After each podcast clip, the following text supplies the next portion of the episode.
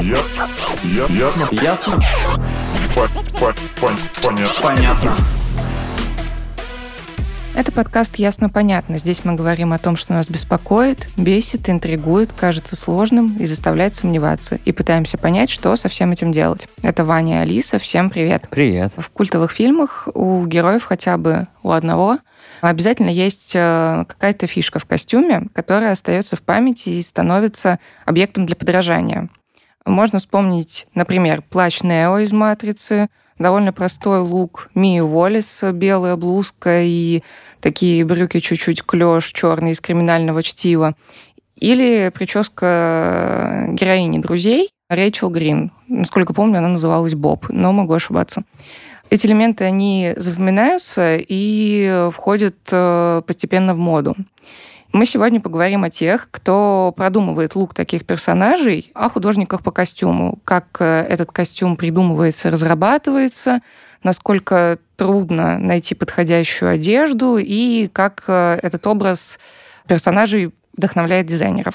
В гостях у нас Анна Баштовая, историк кинокостюма и художник по костюму. Анна, здравствуйте. Добрый день. Добрый день. Можете вот пошагово рассказать на примере того же плаща из «Матрицы», как эта фишка, вот такая броская, она вообще возникает, как она придумывается?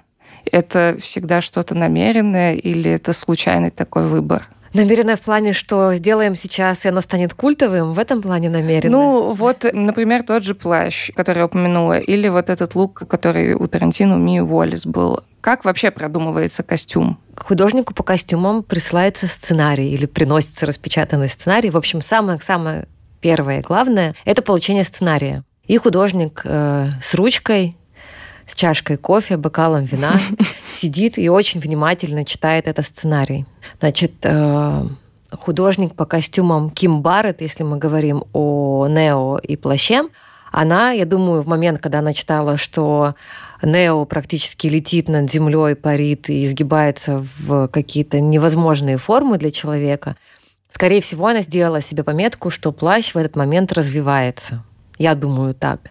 То есть на самом деле происходит читка за читкой, за читкой, за читкой. Сначала ты просто читаешь, интересно тебе или нет, берешь ты этот сценарий или нет, да, потому что есть сценарии, которые я и другие художники не берут, потому что это не близко, ну просто это вот Мгм.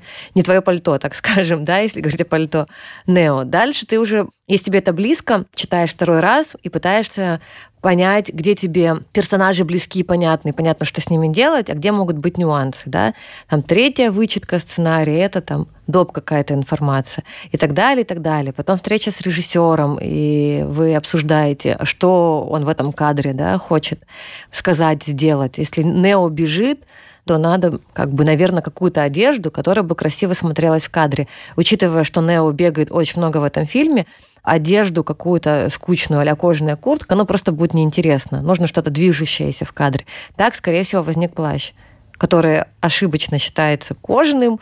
Кожа у нас не развивается на ветру. Кто-то может... Сейчас очень модны кожаные плащи. 20 лет «Матрицы» недавно было в том году. Ну, скоро, Позапрошлом. скоро четвертый выйдет вообще. Скоро четвертая. Ну, в общем, Мгм. матрица сейчас актуальна, потому что с одной стороны юбилей, с другой стороны четвертая. В общем, кожаные плащи в э, топе. Все, у кого они есть, могут проверить, надеть кожаный плащ и побегать. Он не будет развиваться. Плащ э, Нео – это на самом деле пальто из очень тонкой шерстяной ткани, поэтому оно развивается в кадре. Ну, покрытое просто, видимо, чем-то сверху. Нет, оно вообще ничем не покрыто. Оно матовое шерстяное пальто. А вот вопрос. Когда художник по костюму выпил достаточное количество вина, придумал все возможные костюмы, отрисовал их, там скетч набросал, как происходит э, процесс создания? Это всегда пошив или все, пошли по секондам? В зависимости от задачи, задачу придумываешь ты чаще всего себе сам, потому что режиссеру и всей команде важен результат. Вот. А как ты добьешь этого результата, это твои уже проблемы. То есть, если ты нашел в секонде супер классное пальто, нужной формы, нужного размера, чтобы оно на Киану Ривза еще идеально Мгм. село, да, ты можешь закрыться пальто из секонда. Но в случае с «Матрицей» 100% нужны были дубли пальто. Что такое дубль, да, дубли костюма? Это значит, что костюм в какой-то момент должен рваться, Кино мы снимаем нелинейно, в большинстве случаев, 99%. Это значит, что героя сначала убили, а потом он бегает живехонький, угу. да? То есть нужен дубль костюма, который залит кровью, а завтра утром нужен этот самый костюм чистый и красивый. Вот, например, в Джеймсе Бонде обычно до 60 дублей одного и того же костюма. 60 э, этих э, одинаковых, да, одинаковых абсолютно костюмов, А-а-а. идентичных просто. А получается, что каждый костюмер, можно говорить, да? Нет. Блин, художник по костюму, хорошо. Костюмер – это человек, который работает в, в банде, так скажем, художника по костюмам а, в его департаменте. Как, как лаборант, короче. Нет, у костюмера есть э, конкретные задачи отдельный. Костюмер следит за костюмом в кадре, за угу. костюмом... То есть он готовит... Ну, за сохранностью. Костюм, да, за сохранностью. Пришивает пуговички, отпаривает, обувь чистит. Ага. Хорошо. Тогда наверняка каждый художник по костюмам старается влезть в смету и старается сделать так, чтобы костюмы не стоили. Ну, то есть я просто предположил, сколько стоит, ну, потенциально пиджак. Вообще костюм Джеймса Бонда, там же костюм это не ого-го, там как бы очень модные они. И, наверное, у них такая ценник высокий. И если 60, ну, то есть наверняка есть какие-то копии, которые, ну, вот этот вот будет издалека снят, и его там как бы постреляют. Не очень-то похоже. Что касается Джеймса Бонда, это франшиза, которая всегда кормится продукт-плейсментом, поэтому тут э, есть нюансик. Угу. И начиная с первого фильма с Крейгом, Казино Рояль. Казино Рояль. Все костюмы Том Форд. До этого был Бриони бренд. Но, в общем, мы всегда знаем, какие часы носит э, Джеймс на Бонд. Какой машине катается. На какой машине катается, да, потому да, что да. это продукт плейсмент. Какой бритвой бреется, Джилет очень долго был спонсором. Угу. Поэтому Тому Форду выгодно. Все костюмы Джеймса Бонда отшиваются на фабрике Тома Форда, угу. и крупно нам показывается лейбл в кадре. Ладно, Джеймс Бонд, окей, Том Форд, друзья Ким Барретт, например, возвращаемся к Нео. Ким Барретт нужно было влезть э, в бюджет, потому что буквально на коленке делали фильм. Насколько я знаю, Киану Ривз даже отказался от гонорара в пользу художников-постановщиков, чтобы mm-hmm. в кадре был жирный жир. Ну, то есть mm-hmm. он сказал, ладно, мне денег не надо, у меня все хорошо, давайте потратим на кино, потому что я в этот фильм верю. Mm-hmm. Ким Барретт говорит, что она делала, например, костюм Тринити был сделан э, из ПВХ.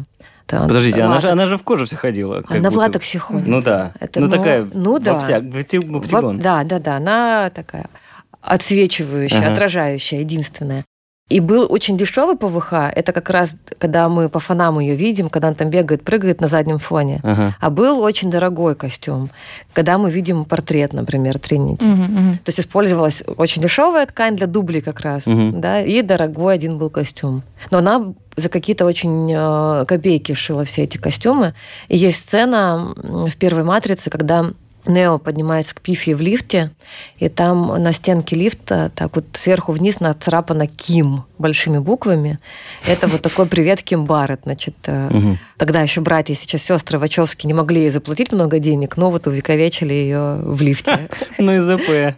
Ну мы тебя в лифте напишем про тебя. Да, но я надеюсь, что она на процентах была, а. и дальше все хорошо у нее. А вот ты говоришь, вот Ким Барретт, Ким Барретт.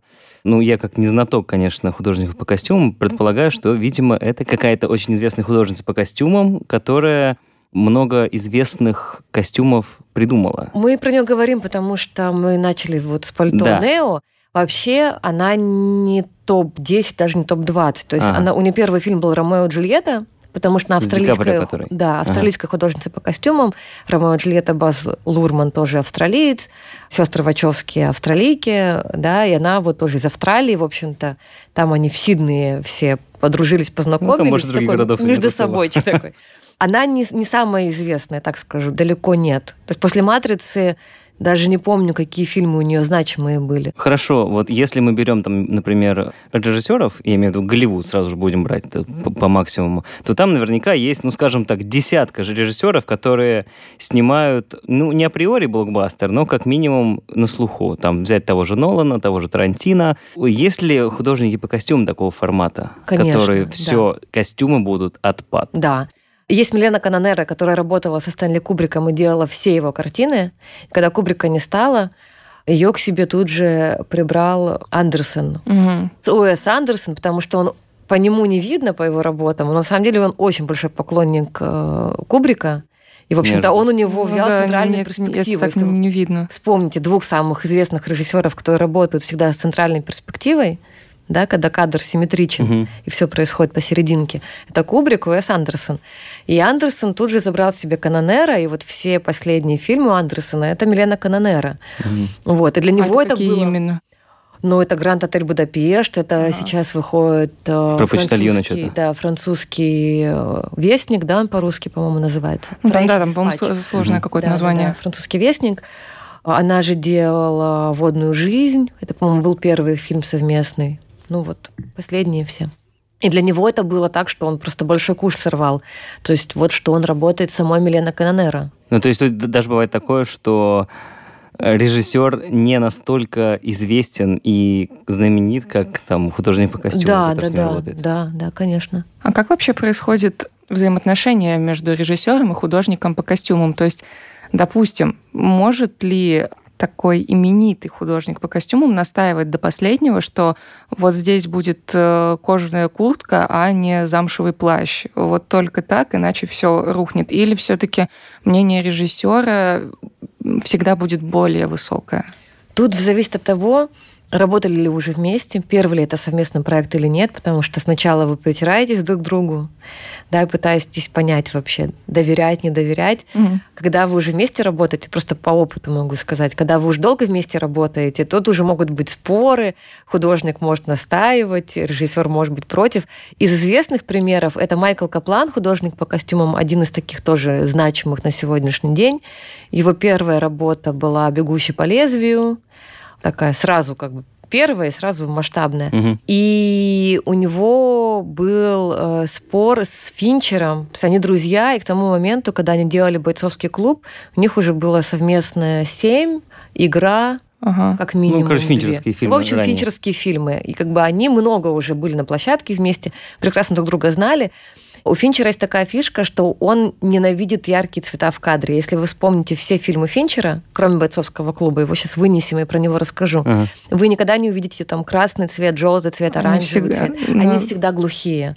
И вы никогда не увидите яркие костюмы и ярких героев. То есть, если вы смотрели фильм «Зодиак», я его видела, мне кажется, раз 10, я не могу запомнить, в чем одеты главные герои. И это, на самом деле, очень сложная задача. То есть, сделать незаметно, потому что Финчера всегда детективы, и костюмы обычно подсказывают, кто злодей, кто не злодей. А Финчеру надо, чтобы все были нейтральные, да, чтобы до конца мы не понимали.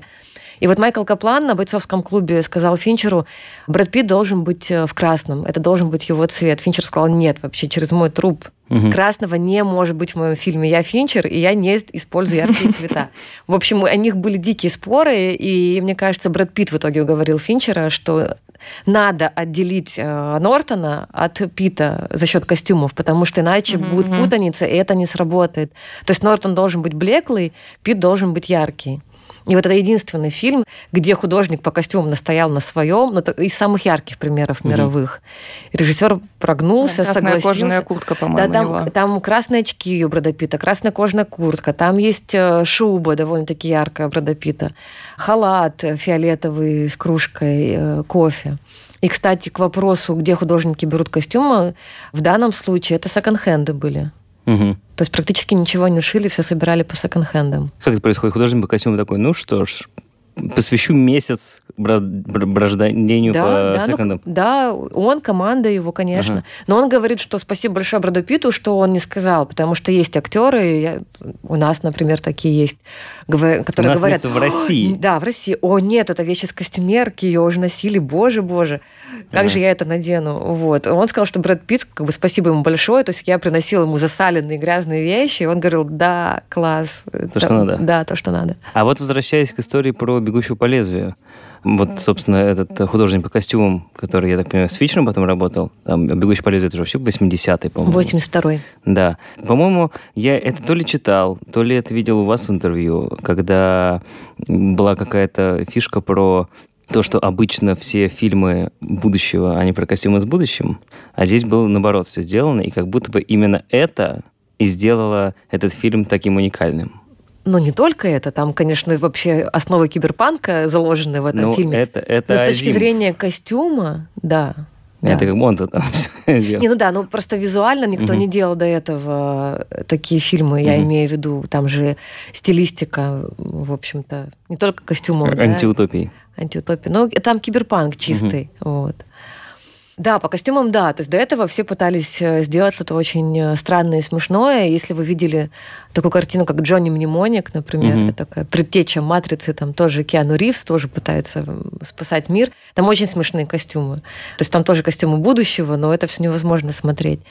Вот. А в «Бегущий по лезвию», да, Майкл Каплан обратился к сороковым. Обратился он к сороковым, потому что Blade Runner, «Бегущий по лезвию», построен визуально как э, фильмы нуар сороковых. Поэтому я говорю, что это уникальным был пример. Такого, Ну, такого не делали А до это- этого. Это в смысле, он говорит, давайте сделаем нуар? Или режиссер такой говорит, давайте Нет, сделаем Каплану, нуар? там был целый кастинг на художников по костюмам, и Каплану, и всем остальным выдали сценарий. Да, так сейчас происходит тоже. То Мгм. есть на какой-то большой проект э, художников кастят, да, вот художник читает сценарий и предлагает свои идеи. И Ридли Скотт говорит, что все художники, кроме Майка Ка- Каплана, начали придумывать фантазийные костюмы. А Майкл Каплан прочитал сценарий и сказал, так это же стилистический нуар. Идет дождь, э, весь свет у нас через э, лампы, прожектора, фонари, как в нуаровских фильмах. Да, в общем, такая атмосфера дарка, темноты. И вот он говорит, давайте обращаться к сороковым. И Ридли Скотт сказал, да, ты, ты прав абсолютно. Я так и задумываю это. Ну, мы вот сейчас э, говорим о фильмах, которые скорее выстрелили благодаря костюмам.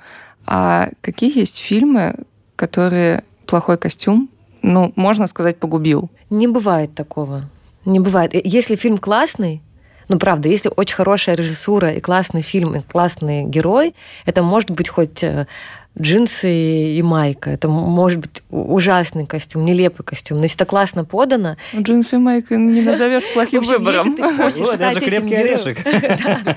Если ты хочешь стать этим героем, ассоциироваться с этим героем, то ты наденешь плохой, плохой костюм, будешь в нем ходить и чувствовать себя этим классным героем. Все. Ну хорошо, но вы смотрели на какой-то фильм со своей профессиональной точки зрения. Смотрели и понимали, что, блин, здесь можно было сделать намного лучше. И с вами солидарны были многие коллеги. Это субъективизм абсолютный. Привожу два примера. Мне очень нравится, как сделан Великий Гэтсби, новый, О, лурмановский. Какая там просто коктейльные, у них какие-то платья у всех, да. Сильно не люблю, как он сделан. У меня одна простая претензия. А, Лурман в каждом интервью говорил, что он не просто основывался на книге Фиджеральда, он еще и нашел, значит, такие изначальные рукописи, вот первый вариант рукописи, углубился. И, в общем, он перед выходом фильма говорил, что ну вот это будет 20-й, так 20-й, я покажу, как надо. Мгм. Вот, и сделал абсолютно... То есть, если бы он этого не говорил, этого не заявлял, и сразу сказал, ребята, будет такая пустышка развлекательная, у меня не было бы претензий. Но было очень много опломба. Костюмы, которые используются в фильме, при всей моей любви к Миучи Прада, это текущей коллекции на тот момент Миучи и Прада. То есть не отшивались костюмы в стиле 20-х. Взяли конкретные готовые костюмы, платья, стилизовали их под 20-е Мгм. и сказали, ребята, это 20-е. И главная моя претензия в том, что э, публика, которая не изучает моду, а изучает моду через кино, что нормально, да, Мгм. ну как бы нормально не сидеть читать талмуты, а посмотреть фильм. Вот публика, которая изучает моду через кино, теперь думает, что 20-е выглядит вот так. Ну, в целом это правда, да. 20-е так не выглядят. А Они выглядят как Морфи Балабанова. Они выглядят иначе. Они выглядят как Гэтсби 74 года. Прекрасная постановка. Если вы хотите посмотреть на 20-е, посмотрите «Великого Гэтсби» 74 Вот. А есть еще второй, Да. второй пример. Это- Это «Голодные игры» Интересно. которые я тоже люблю, но я вообще, в общем-то, люблю с одной стороны Бергмана посмотреть, с другой стороны зашлифовать сверху Марвелом, например. Вот, я люблю «Голодные игры» как историю, и мне совершенно очень сильно не нравится, как сделаны э, костюмы, особенно вот э, яркие костюмы. Вот Но это вот имеется в виду, где... дистрикт вот этот А, вот, да, правящий. да, столица. когда- А, имеется в виду в столице? Столицы, да, не да, в смысле, да. когда у них были эти показы, она там приезжала, мне каждый раз новое И показы платье. тоже, да. То оно горело, то оно не горело. Ну, горело, не горело, еще интересно. Но, в общем, там есть прекрасная блондинка, она Не помню, как ее зовут. веду, она, она не ведущая, она настоятельница, да, по-моему. В общем, она все время ходит в платьях Маквин. Там очень много Ну, готов- готовой одежды. То есть, ну, вот ты знаешь коллекции, Мгм. ты видел все эти платья, костюмы миллион раз. Такой подход, например, абсолютно адекватен в сексе в большом городе, когда ты берешь конкретно наля- наряды с подиума, одеваешь Мгм. на Кэрри Брэдшоу и окей.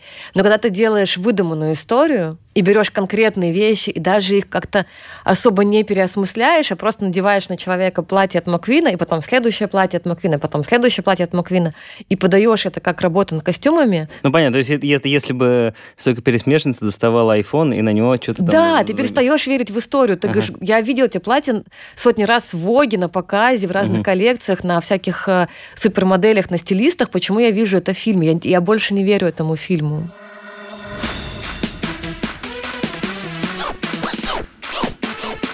Ясно?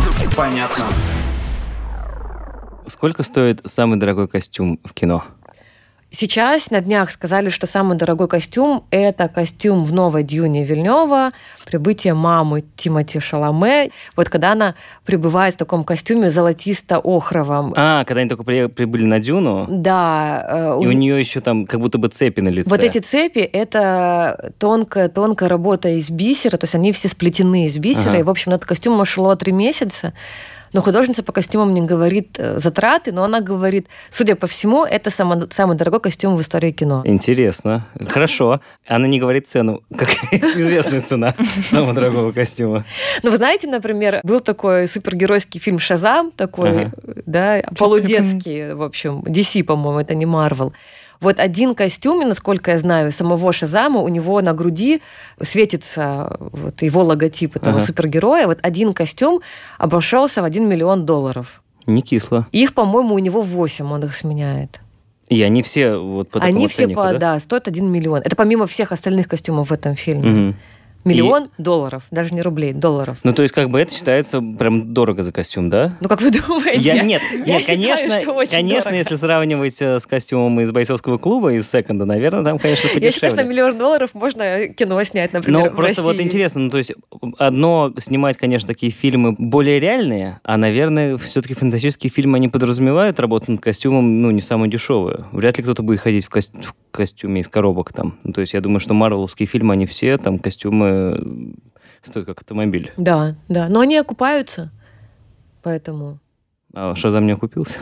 Не, я думаю, что Ну, даже окупился. костюм не окупил. Да, окупился, скорее всего. Здесь в таком случае, на самом деле, интересно просто, какие костюмы дороже? Те, что из прошлого, и для кино про прошлое, или для кино про будущее? Мне кажется, нет такого прям разграничения. Потому что если взять Голливуд, золотой эра Голливуда, да, она не зря золотая, деньги тратились колоссальные. Когда ты смотришь бюджет на костюмы поющих э, под дождем, например, там картины Гильда, фильмов Мерлин Монро, там художники э, нормально бюджет осваивали. Ну, то есть там какие-то...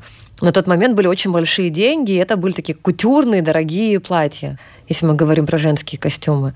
То есть э, не скупились э, киностудии на, на одежду. А вот бывает такое, что костюм после того, как э, там в нем герой походил 10 минут, я не знаю, в фильме, он потом переходит, ну, не в какую-нибудь костюмерную студии, а становится знаковой вещью относительно даже, может, не этого фильма, а этого персонажа. Скажем так, если приходишь, ну, просто как пример, приходишь в какое-нибудь хард-рок-кафе, ну, не в Москве, а там в каких-нибудь странах мира, я имею в виду, да, в каком-нибудь городе, там иногда висят условно. Это костюм Джимми Хендрикса, ну, в котором он выступал там на Гластонберри, например, или там, где он там выступал у нас на этом три дня, на Вудстоке. Вот. Ну, то есть, а есть такое с кинокостюмами? Но вот чтобы они в какие-то заведения передавались, не знаю таких. А, а чтобы они просто сами по себе становились культовыми? Ну, То есть, мол, о, тот сам, та самая куртка. Ну, смотрите, из последних, например, э, Круэлла с потрясающими костюмами. По контракту актриса забрала себе все костюмы. То есть это ее собственность. Я подозреваю, что потом они будут стоить очень дорого, и она потом их Неплохо. А, куда-нибудь коллекционером. Да, Ага. как, как вложение. На самом деле очень много костюмов работает как вложение. Частные коллекционеры их выкупают. Это мы говорим, например, о костюмах волшебника страны Оз. Туфельки вот эти вот Дороти, их несколько штук, да, они коллекционные, и за ними там все охотятся. Одни из них, например, у Ди Каприо, я знаю, хранятся. Подожди, все это мы имеем в виду... Их несколько, Дубли, да? Их, да, их несколько дублей. Я имею в виду, охотятся все, это вот люди, которые коллекционируют костюмы. Да, и обычно они коллекционируют их как предметы искусства, как вложения, как Ага. картины. куплю сейчас э, платье Мерлин Монро, продам через 20 лет на аукционе в 20 раз дороже. Мгм. Такое существует. У нас, например, в нашей киноиндустрии, к сожалению, мы только недавно стали осознавать, что вот в Советском, в Советском Союзе у нас действительно были костюмы так костюмы, да, но Мосфильм их в большинстве случаев не сохранил. Потом начали реставрировать в 90-е нулевые, нулевые скорее. А почему они не сохранялись, куда они Потому девались? что они были собственностью Мосфильма. То есть, например, костюмы, которые были в сказках «Птушко», это сказки, которые вы, скорее всего, все видели в детстве. Это «Алые паруса» он снимал, «Конька-горбунька» какого-нибудь, сказка царе Салтане. Там очень красивые костюмы.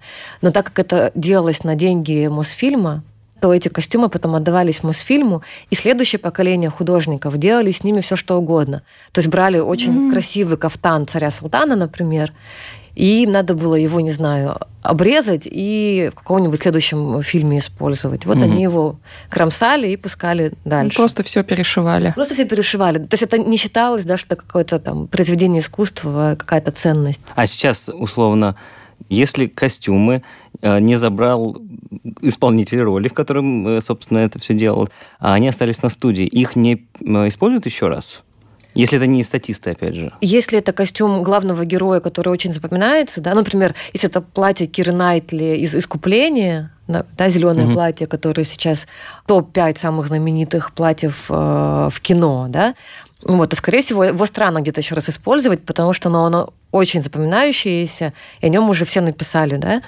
Если это какое-то платье э, по фонам какой-нибудь статистки, то есть прям подборы в интернете, это все легко найти, платье, в которое кочуют из фильма в фильм. Мгм. Да, потому что ты приходишь на киностудию, тебе надо одеть групповку в стиле 30-х. Вот ты идешь даже нас так на, Мос- на Мосфильме можно прийти. Вот идешь в отделение, где висят все костюмы из 30-х, и подбираешь, да. И это костюмы из предыдущих фильмов, естественно. А если мы заговорили все-таки про какие-то культовые костюмы, то они, как правило, просто либо уходят с молотка, я так понимаю, либо их забирает себе актер.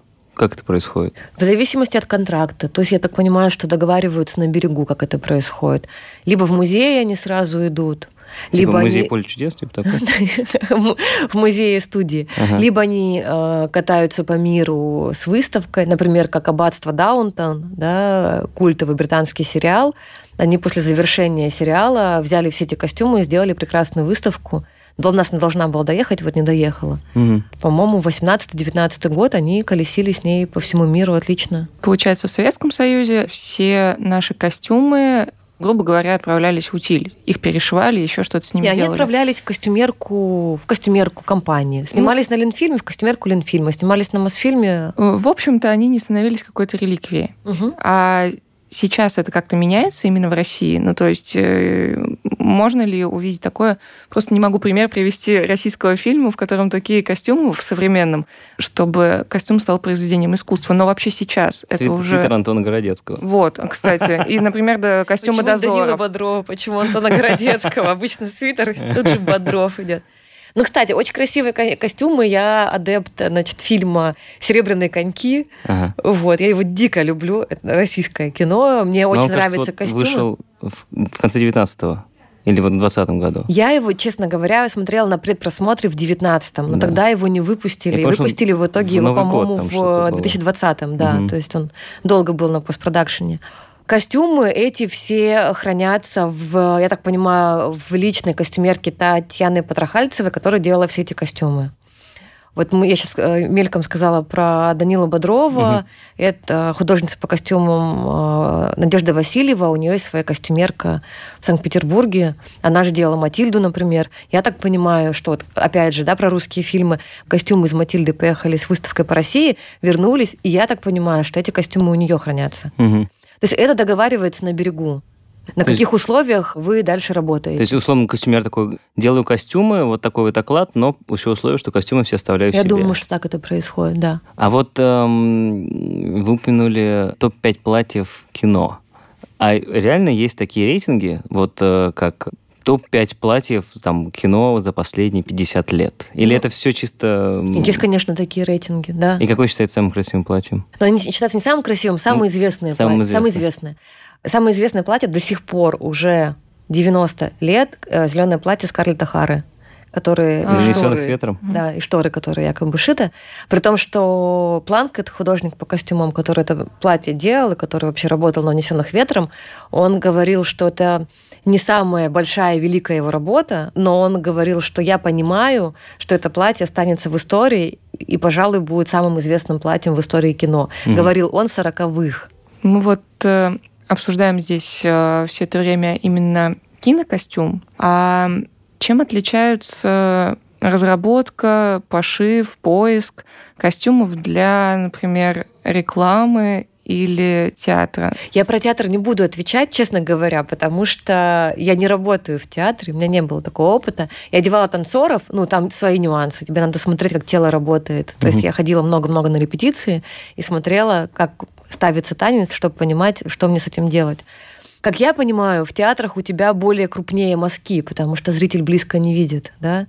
В кино все-таки зритель видит каждую мелочь. В театре ты можешь более крупными мазками работать. Тебе не надо дорогую ткань, тебе не надо идеальный э, пошив. В рекламе чаще всего это новые вещи, которые не нужно фактурить, которые не должны быть живыми в кадре. Да? Потому что если вы смотрите какой-нибудь сериал, и у вас там все идеально выглаженные, да, и все вот просто вот видно, что только что только бирки оторвали, вы обычно не верите, да, потому что все-таки в жизни мы немножко мнемся, да, у нас там где-то катушки, где-то воротник пополз, где-то еще что-то. И мы таким образом верим героям. Да? Но если мы не говорим сейчас про сериал «Безумцы» или там «Миссис Мейзел», где должны быть все идеально одеты, да, если мы говорим про какие-то не знаю, True Detective, э, Мгм, мгм. да, про какие-то сериалы, где живые люди. Мгм. В рекламе чаще всего, да, в 99% это как раз новые абсолютно вещи, потому что, во-первых, ты смотришь рекламу на очень маленьком носителе, и тебе не надо видеть фактуру, и тебе это и не нужно, да. Во-вторых, тебе не надо этим людям так верить. Ну, то есть, если сидит э, семья за столом и ест кашу, да, ты прекрасно понимаешь, что это рекламная семья. Ну, И ты такой, почему дети не похожи на родителей? То даже если я очень помну футболки, и это будут как бы помятые люди, помятые дети, вы все равно знаете, что это реклама. Ну, как бы я вас за 15 секунд не смогу убедить за счет костюмов, да, что это реальные люди. А если мы, например, снимаем какой-нибудь Breaking Bad, да, то как бы и там будут идеально выглаженные, идеально одетые внезапно Ну, люди. какой-то странный Джесси Пинкман получится. Да, да, да, это будет странно. Вот. Вот в этом главное отличие. А вот когда происходит работа над костюмом все-таки для полного метра, будем так говорить. Вот мы сейчас э, упомянули Джесси Пинкмана. Понятно, что его характер, он все-таки из сценария понятен. И, конечно же, художник по костюмам, он предполагает, что, скорее всего, Джесси Пинкман никогда не наденет рубашку, но, скорее всего, наденет футболку. А насколько в этом смысле бывает такое, что не совпадает восприятие сценариста, это же и режиссера, и вот этого вот художника по костюмам именно с точки зрения персонажа. Не говорить там просто про время, ну, Мгм. скажем так, а именно вот, о, а персонаж-то вот вообще-то другой. Ну, у меня сейчас из личного опыта, я почти полгода в Петербурге снимала сериал, как художник по костюмам. И у нас на площадке был сценарист. То есть тот человек, который написал этот сценарий. И Мгм. это было благословением, потому что у нас огромное количество персонажей. 80% персонажей мне было понятно из сценария.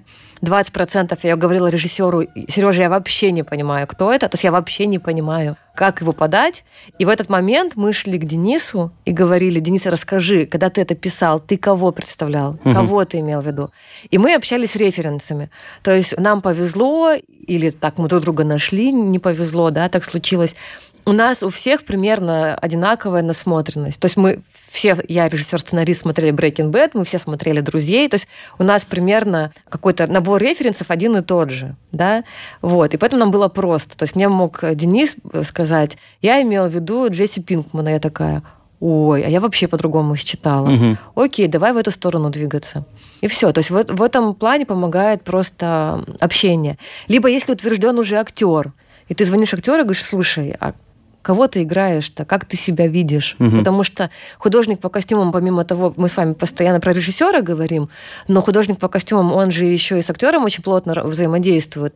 И если актеру некомфортно, и актер себя вообще по-другому видел, ты можешь что угодно сделать, но актер не будет в этом сниматься. И часто такое происходит? Ну, не часто, но бывает. Большие актеры, они активно участвуют в примерках, э, в подборе костюма. Мгм. Говорят, в этом мне некомфортно, а здесь ты мне должна помочь.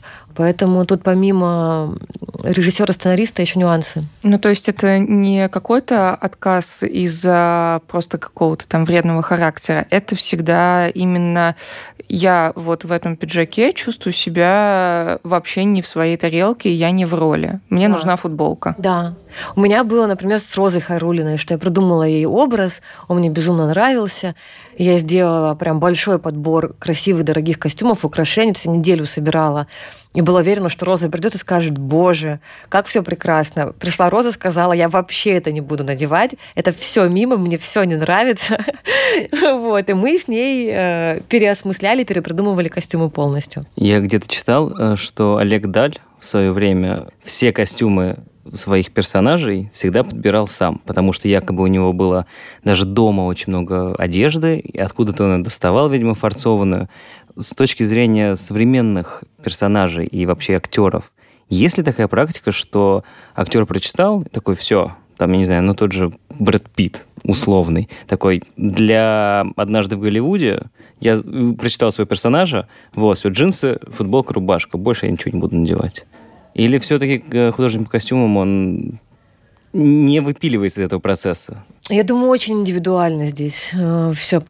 По опыту есть актеры, которые полностью доверяют, даже если им очень не нравится, Мгм. они говорят, окей, давай, я надену и посмотрим. И бывает, что человек надевает и такой, хм, интересно, дай-ка я похожу в этом. Мгм. А бывают вот те, которые просто см- смотрят на, на подбор на вешалке и говорят, я даже одевать не буду. Надевать. Все, не мое. Сто процентов. Не мое, я в этом не пойду.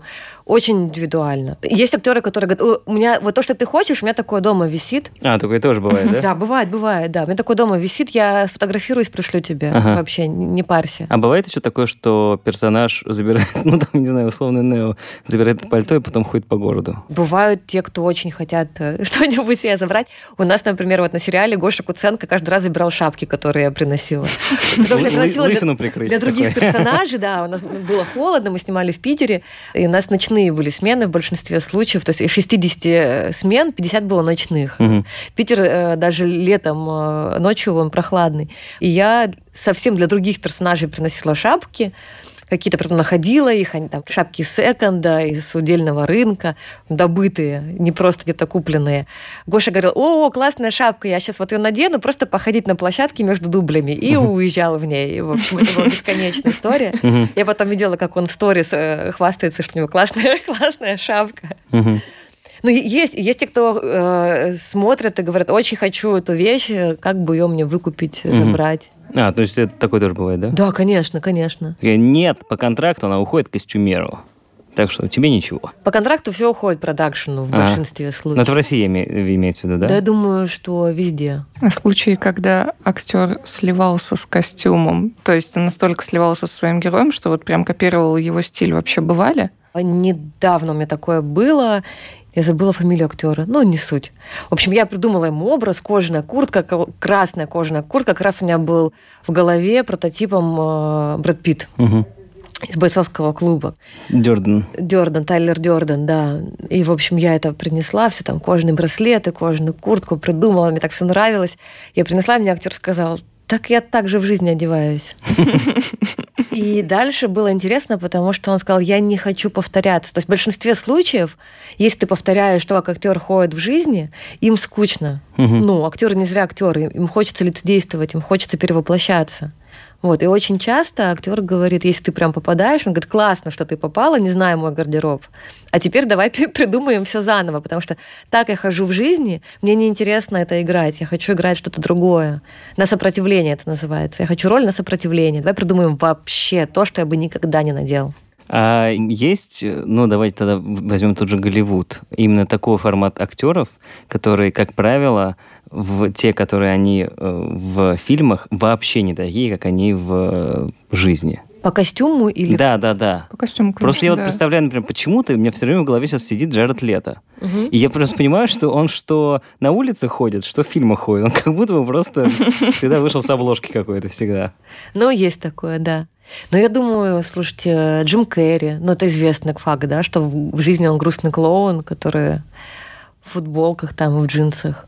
Э, Туда же Киану Ривз, да, который в жизни ходит э, там в пятнах, Мгм. в порванных джинсах, не следит за одеждой, а в кино обычно его более-менее одинаково, кстати, одевают. но Костюмчики. тем не менее. Ну, он везде Ну да, Джон Вик, понятно. Такой он, да, у тебя вытянут, вытянутого силуэта, это всегда Мгм. водолазки, приталенные рубашки, футболки, да, что-то очень плотно сидящее на нем.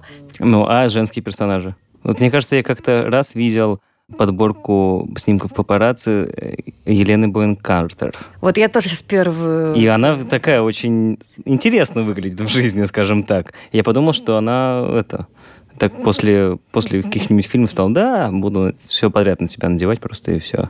У нее было на самом деле, я почему про нее подумала, и тут же отмела эту, этот пример, потому что у нее была другая э, история. Она изначально, то есть она реально голубых кровей. Ага. Хелена Бонем Картер. У нее там какие-то мэры, пэры, э, то есть она, правда, аристократка английская.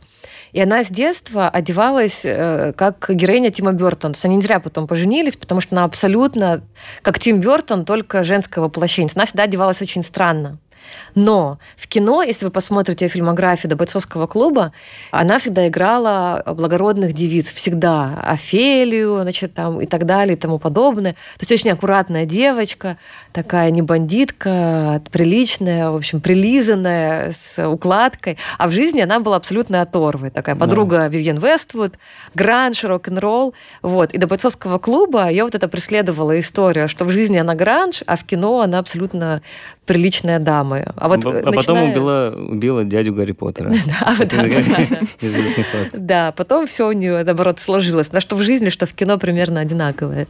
А если мы говорим о работе художника по костюмам сейчас, скажем так, когда можно на Пинтересте накидать мудборд, когда можно, не знаю, взять там условно картинки и просто их собрать где-нибудь в фигме в какой-нибудь и отправить эту доску режиссерам.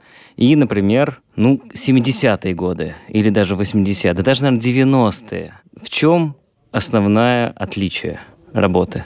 Если оно, конечно, есть. Ну, вот вы только что проговорили. Ну вот если хорошо, не брать Pinterest, ладно, тут понятно. Как раньше э, художники по костюмам брали референсы? Журналы, эскизы.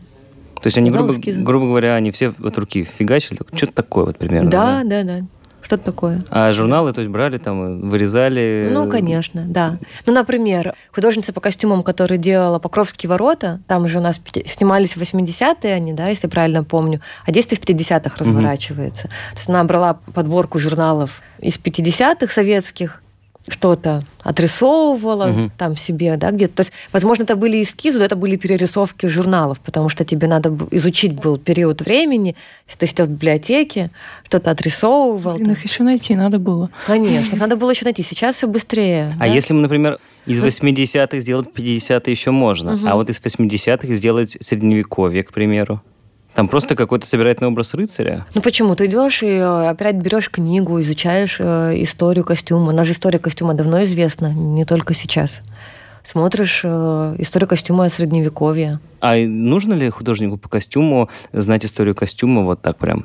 Ему говорят, «А, 1860 Он такой, ну, сорочка, там.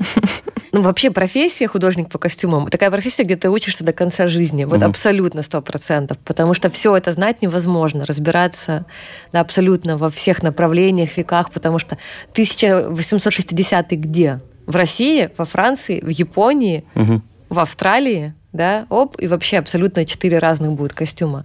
И это все знать невозможно. Выучил Россию, у тебя не охвачена Япония. Выучил Японию, у тебя Африка не затронута. Но это, конечно, добавляет тебе сильно плюсов, да, если ты знаешь период времени, если ты хотя бы 20 век знаешь, ты уже можешь более-менее на одном языке говорить э, с кем-то профессиональным. Потому что очень часто те же режиссеры сценаристы, они тоже не знают историю костюма, да, они не знают, как 17 век выглядит, и они тебе здесь больше доверяют. Мгм. Вот. Но если ты не знаешь 20 век, и тебе говорят, а давай сделаем персонажа, как будто бы это Хамфри Богарт в Касабланке, да, ну, давай сделаем сороковые. И вот если этого ты не знаешь, потому что это элементарная вещь, да, тут уже как бы к тебе вопросики. Мгм. Очень частая история, когда стилисты такие, все, я придумал, я художник по костюмам. А дальше как бы копаешь, и человек... э, Ну, ко мне такие приходят, например, ассистенты, да, говорят, хочу быть художником по костюмам, изучать ничего не хочу. Мгм. Странный подход, как мне кажется. В общем, мама сказала, что я красиво одеваюсь. Я решил, что я художник по костюмам. Хорошо. Топ-5 фильмов. Ладно, не топ, просто 5 фильмов для любого начинающего художника по костюмам, по которым вот как минимум, узная костюмы из этих фильмов, не знаю, проработав их в голове, насмотревшись этих фильмов по 150 раз, ты хоть какое-то э, будешь иметь представление о, и о работе, и, конечно, и о костюме. Давайте сериалы это будет. Хорошо. Фильмы маленький формат для этого. Миссис Мейзел 50-е. При том, что сериал дает нам представление как о верхнем э, эстаде, так и о нижнем эстаде, что очень хорошо, потому что была уже разница в прослойках. Если вы смотрели «Миссис Мейзел», то дома Первый она... сезон. Ну, вот первый сезон достаточно. Она дома ходит в платьях милук, силуэта 50-го, а когда она идет стендапы свои читать, она переодевается в брючки, потому что есть какая-то такая идея, что брючек еще не было, никто в них не ходил. Нет, как бы уже ходили, просто это была разная прослойка населения. Она вот в брючках идет и в тренче читать свои стендапы, да? Сериал «Винил» про 70-е, который, к сожалению, не продлили на второй сезон. Так а все, там все закончилось, все красиво. А, 60-е пропустила «Безумцы» обязательно. Ага. Обязательно «Безумцы». То есть это мы затронули сейчас, что с вами 50-е, 60-е, 70-е. Но это все Америка. Это все Америка. Ну, пусть будет «Почему женщины убивают». Там три времени как раз. Да, первый сезон. Там 60-е, 80-е и современность, насколько я помню. Там прекрасные 80-е с Луси Лью вот в этих всех пиджаках Ладно, огромных. тогда еще надо про 90-е что-то. Сериал про 90-е. Сейчас так, 90-е. Твин Пикс, наверное, совсем не то. Ну вот Твин Пикс первый тоже, потому что приходит в голову, но Линч так любит золотую эру Голливуда, что у него все девушки в сериале выглядят как 50-е. Это да. На самом деле там и прически, мейк, и силуэты в одежде это 50-е чистые. Поэтому тут такая обманка. Сериал про 90 это хороший, кстати, вопрос. Сериал про 90-е. А Друзья. Я ребята. тоже о них подумала. Друзья, конечно. Ну и нулевые секс в большом городе, да. Кажется, мы все обсудили. Я после этого выпуска рекомендую нашим слушателям еще эпизод «Ясно, понятно» про винтаж. В нем мы тоже много обсуждали одежду разных эпох. Причем э, такую одежду вы можете у себя на полке найти. Выпуск э, можно найти у нас на сайте по названию «Сокровища на антресолях». Что такое винтаж и где его найти. Я напомню, в гостях у нас сегодня Анна Баштовая, историк кинокостюма и художник по костюму. Спасибо вам большое, Анна. Спасибо большое, ребята. Спасибо вам. С вами были Ваня и Алиса. Всем пока. Пока. Ясно? Ясно? Ясно? По- по- пон- Понятно. Понятно. 19, 15, 23, 23, 23. Ясно? Понятно. Подписывайтесь на подкаст на сайте ria.ru в приложениях подкаст с Web Store и Google Play. Комментируйте и делитесь с друзьями.